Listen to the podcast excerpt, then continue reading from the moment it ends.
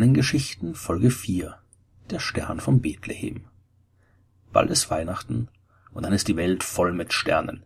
Allerdings sind es künstliche Sterne, die entweder als Weihnachtsdeko zu Hause herumliegen oder in den Einkaufsstraßen der Städte in Form von Weihnachtsbeleuchtung das Licht der echten Sterne überstrahlen. Der bekannteste Weihnachtsstern ist natürlich der Stern von Bethlehem, denn der kommt immerhin schon in der Bibel vor. Im Matthäus-Evangelium kann man lesen, als Jesus zur Zeit des König Herodes in Bethlehem in Judäa geboren worden war, kamen Sterndeuter aus dem Osten nach Jerusalem und fragten, wo ist der neugeborene König der Juden? Wir haben seinen Stern aufgehen sehen und sind gekommen, um ihm zu huldigen. Und der Stern, den sie hatten aufgehen sehen, zog vor ihnen her, bis zu dem Ort, wo das Kind war, dort blieb er stehen. Und das ist auch schon alles an Information. Mehr bietet die Bibel uns leider nicht an. Es ist schwierig, nur anhand dieser drei Sätze herauszufinden, welches astronomische Phänomen hier genau beschrieben wird. Wenn der Stern von Bethlehem auf alten Gemälden oder Weihnachtskrippen zu sehen ist, dann wird er meist als Komet mit Schweif dargestellt. Und viele haben wahrscheinlich schon das Gemälde Die Anbetung der heiligen drei Könige gesehen.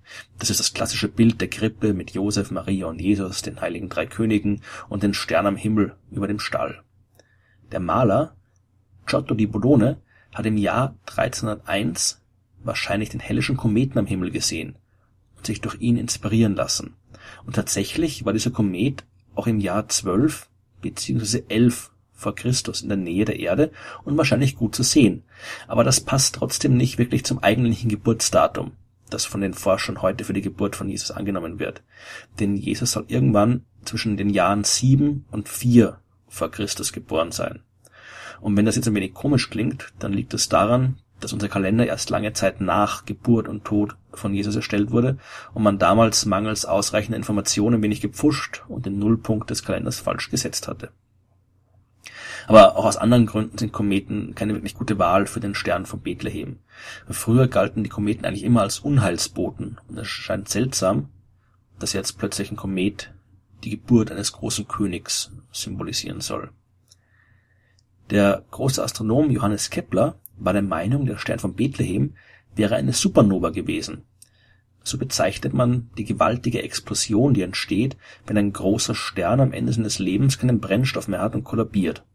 Und vorausgesetzt, die Supernova findet in der näheren kosmischen Umgebung statt, dann sieht es von der Erde so aus, als würde plötzlich ein neuer, sehr heller Stern am, Himmel erscheinen. Kepler gewusst, wovon er sprach, denn er selbst im Jahr 1604 genau seine Supernova beobachtet. Aber damals hat noch niemand wirklich gewusst, was eine Supernova ist und vor allem nicht gewusst, wie sie entsteht. Kepler, der hatte ein Jahr vorher, im Jahr 1603, beobachtet, wie die Planeten Jupiter und Saturn sich am Himmel sehr nahe kamen. In Wahrheit waren natürlich immer weit voneinander entfernt, aber von der Erde aus gesehen standen die beide in der gleichen Richtung und waren deshalb knapp nebeneinander am Himmel zu sehen. Sowas nennt man Konjunktion und Kepler war der Meinung, dass genau diese spezielle Konjunktion irgendwie für das Auftauchen des neuen Sterns verantwortlich war. Und als er dann herausgefunden hat, als er berechnet hat, dass es auch im Jahr 7 vor Christus eine Konjunktion gab, folgerte er, dass auch damals eine Supernova am Himmel erschienen ist. Und das war der Stern von Bethlehem. Das ist natürlich großer Unsinn. Heute wissen wir, wie eine Supernova funktioniert und dass sie absolut nichts mit Konjunktionen von Jupiter und Saturn zu tun hat. Zur Zeit von Kepler wusste man ja auch noch nicht, wie weit die Sterne wirklich entfernt sind und dass auch eine Supernova früher mal ein Stern war. Die Sterne sind viel zu weit weg, als dass die Bewegung der Planeten des Sonnensystems irgendeinen Einfluss auf sie haben könnte. Das gilt besonders für Keplers Supernova, die immerhin in der gewaltigen Entfernung von 20.000 Lichtjahren stattgefunden hat. Natürlich kann es trotzdem sein, dass die Bibel beim Stern von Bethlehem von einer Supernova spricht. Vielleicht hat zufällig eine stattgefunden damals. Aber dann hätte man eigentlich auch in irgendwelchen anderen Quellen von dem Ereignis lesen müssen und nicht nur in der Bibel. Was definitiv stattgefunden hat, das war diese Konjunktion zwischen Jupiter und Saturn im Jahr 7 vor Christus.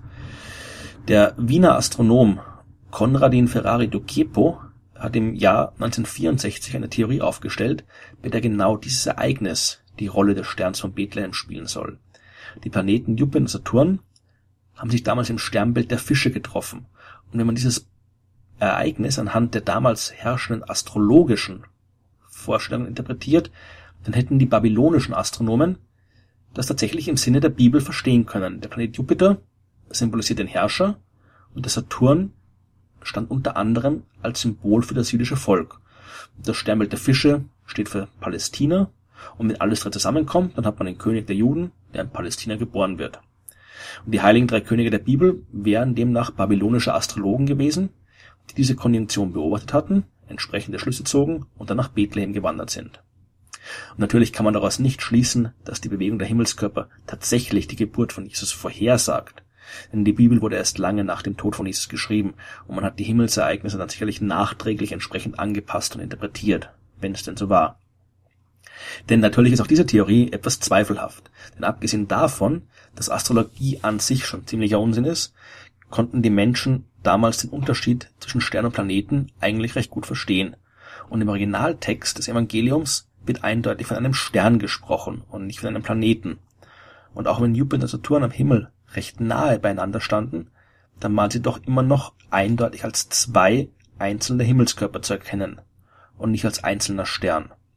Und außerdem ist unklar, ob die Babylonier die Himmelskörper wirklich so interpretiert hatten, wie es äh, Dokepo sich gedacht hat. Oder ob ihnen die Konjunktion nicht vielleicht komplett egal war. Denn man kennt Keilschrifttafeln der Babylonier, die Berechnungen zu genau dieser Konjunktion zeigen und keinen Hinweis darauf, dass für die Leute damals dieses Ereignis irgendeine tiefere Bedeutung hatte. Es ist also immer noch völlig unklar, was genau der Stern von Bethlehem gewesen ist. Aus meiner Sicht ist es am wahrscheinlichsten, dass es nie einen Stern von Bethlehem gegeben hat. Denn die Bibel ist keine wissenschaftliche Arbeit und die ist kein Tatsachenbericht und es gibt eigentlich keinen Grund, warum die Beschreibung des Sterns irgendwas mit der Realität zu tun haben sollte. Die Bibel ist ein religiöses Buch, das lange nach dem Tod von Jesus geschrieben wurde. Das Matthäus-Evangelium wurde circa im Jahr 100 aufgeschrieben und sein Verfasser ist erst nach dem Tod von Jesus geboren worden.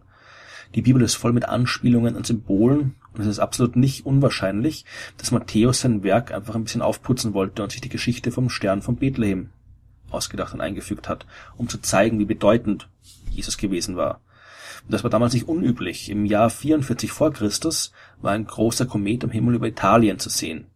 Und weil der große Julius Caesar erst kurz vorher gestorben war, haben die Römer behauptet, dass der Komet Caesars göttliche Seele sei, die man nun am Himmel sehen kann.